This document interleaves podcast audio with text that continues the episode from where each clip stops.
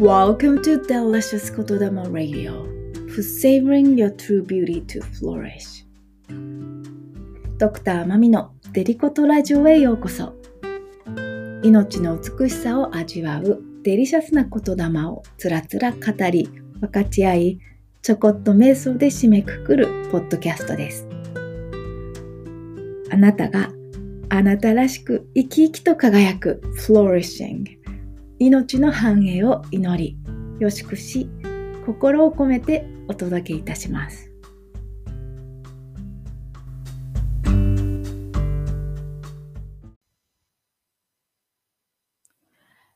それではデリコトラジオエピソード23本日のデリコトは I nourish my life with delicious healthy food 私は美味しい食生活で人生を健康に豊かにしています。ということで、Determinants of Health 健康を決定づける要素としてお送りしてきましたが、一応本日最終回になります。11個目ですね。Food and Drinks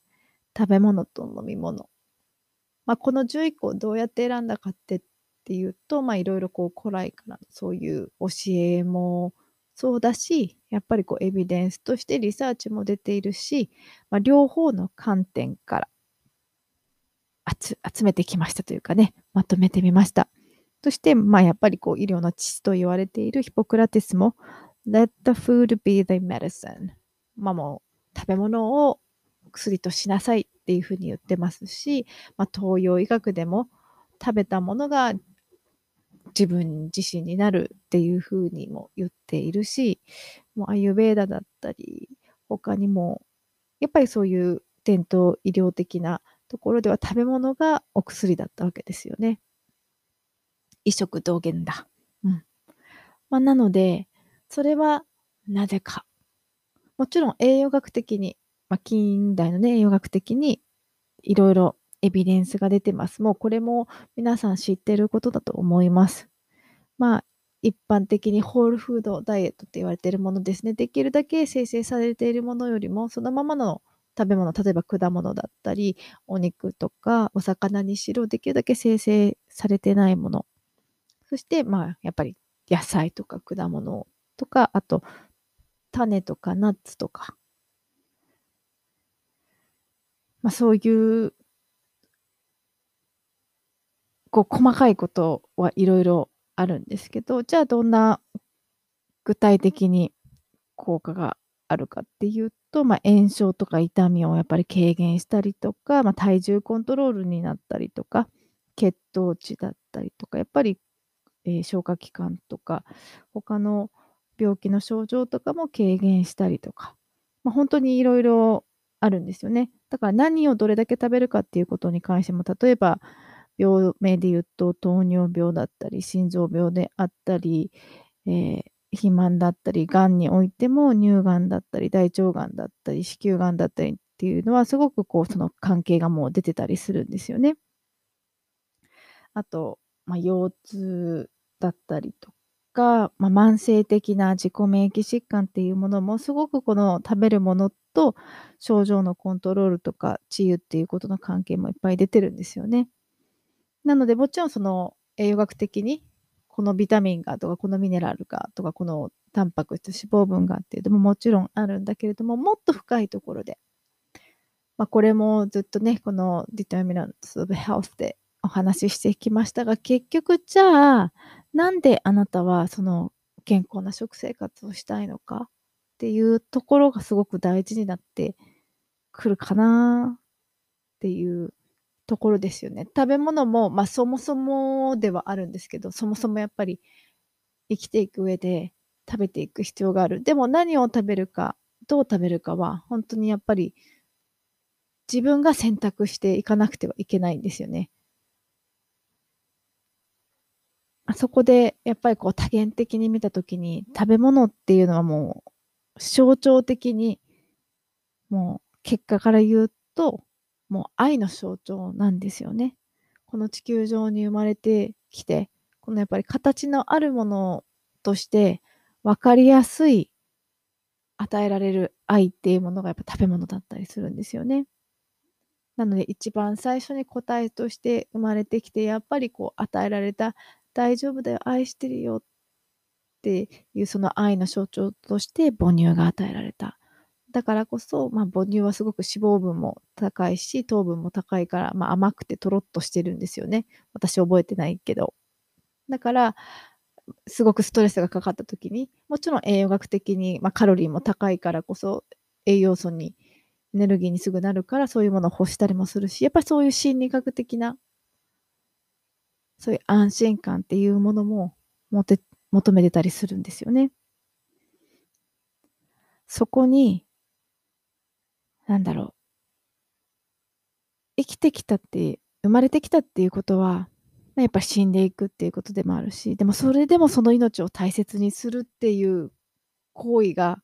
やっぱ食べることでもあると思うんですよね。まあ自分を大切にすることっていうのがそもそもそういうことなんだけど、なんかこう分かっているのに、滅びるのになくなると分かっているのに、それでもやっぱり大切にする、その優しさとか慈しみの心とか愛って、すごく、もう、深いと思いませんか？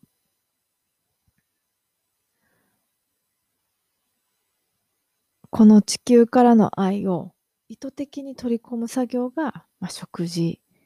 だったりする。ということで、だからこそ、それを知って、あなたはどんな食べ物を、飲み物を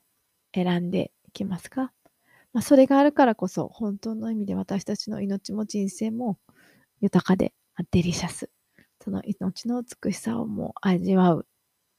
人生の醍醐味を味わうライフスタイルになるのではないでしょうか。ということで、その循環する、この地球上での愛を感じながら、ちょこっと瞑想で締めくくりたいと思います。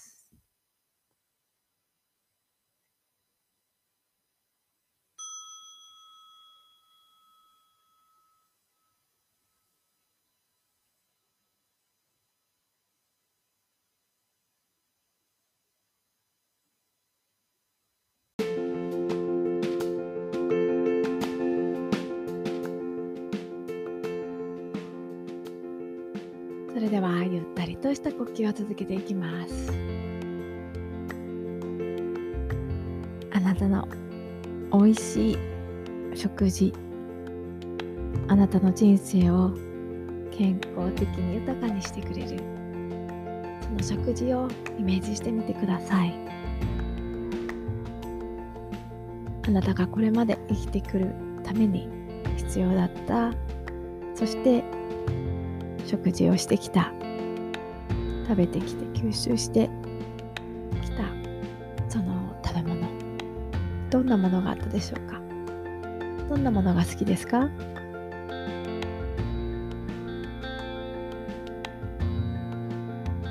野菜や果物やお肉やお菓子もあるかもしれないですね。それらにそれぞれタンパク質であったり炭水化物であったり脂質であったりビタミンやミネラルやいろいろな栄養素が含まれています。どれも私たちの体にとって必要な要素でもありだからこそ必要なだけ体は吸収し代謝することができます。そうやって命を維持するためにこの体を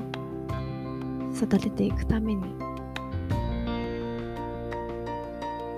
その食べ物が消化されてきました。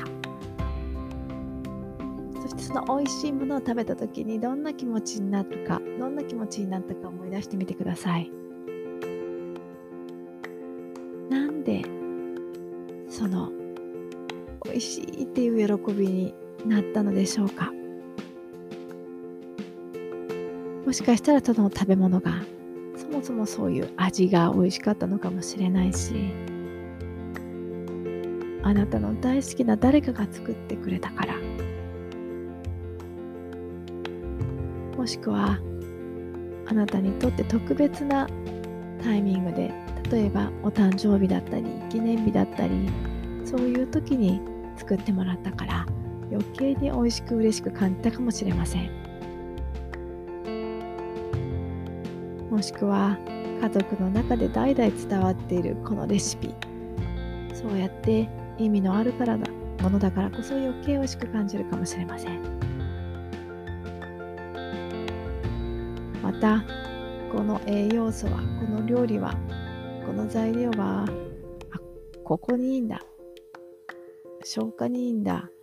あ気持ちを軽くしてくれるんだ。そうやって健康的効果。栄養学的なことを学ぶとさらに余計納得して美味しいと思うかもしれません。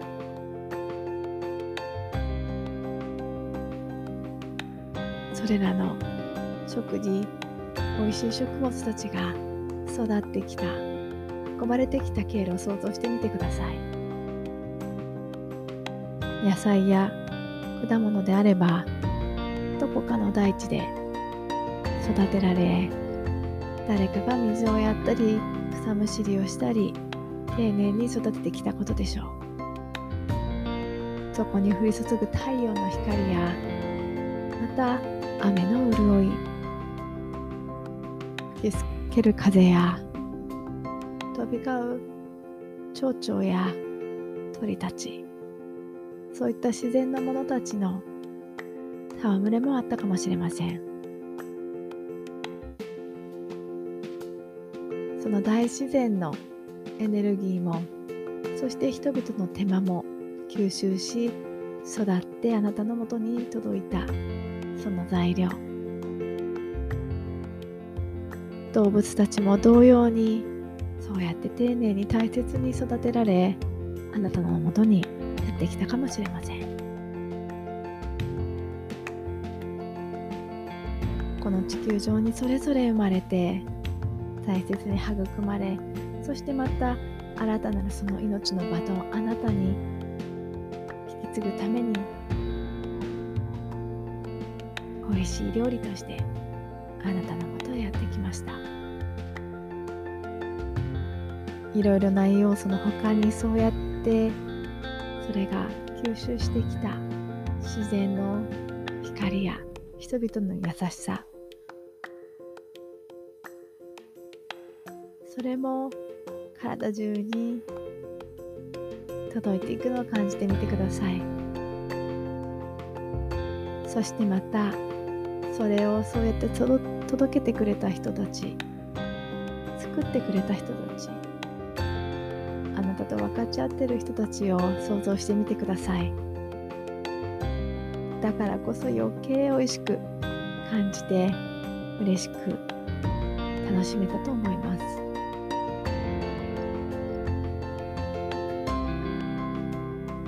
これからあなたはまたどんな美味しい食事を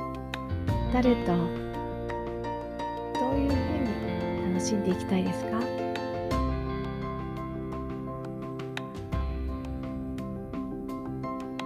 そうやって食事を通して循環するこの地球からの愛をたっぷりと全身全霊で感じていきます。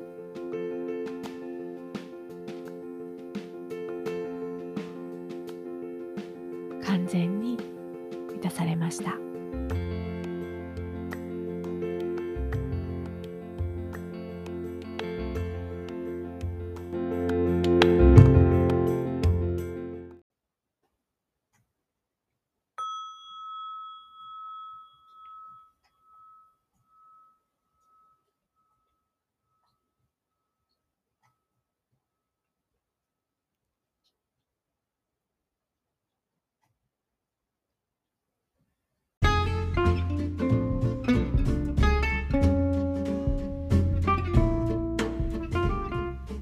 それでは本日のデリゴトラジオエピソード23 I nourish my life with delicious healthy food 私は美味しい食べ物、食事、食生活で人生を健康的に豊かに楽しんでいます。ということで、今日もあなたの一日がデリシャスでありますように。Thank you so much for listening to Delicious 言霊 Radio. Have a wonderful day and see you tomorrow. Bye!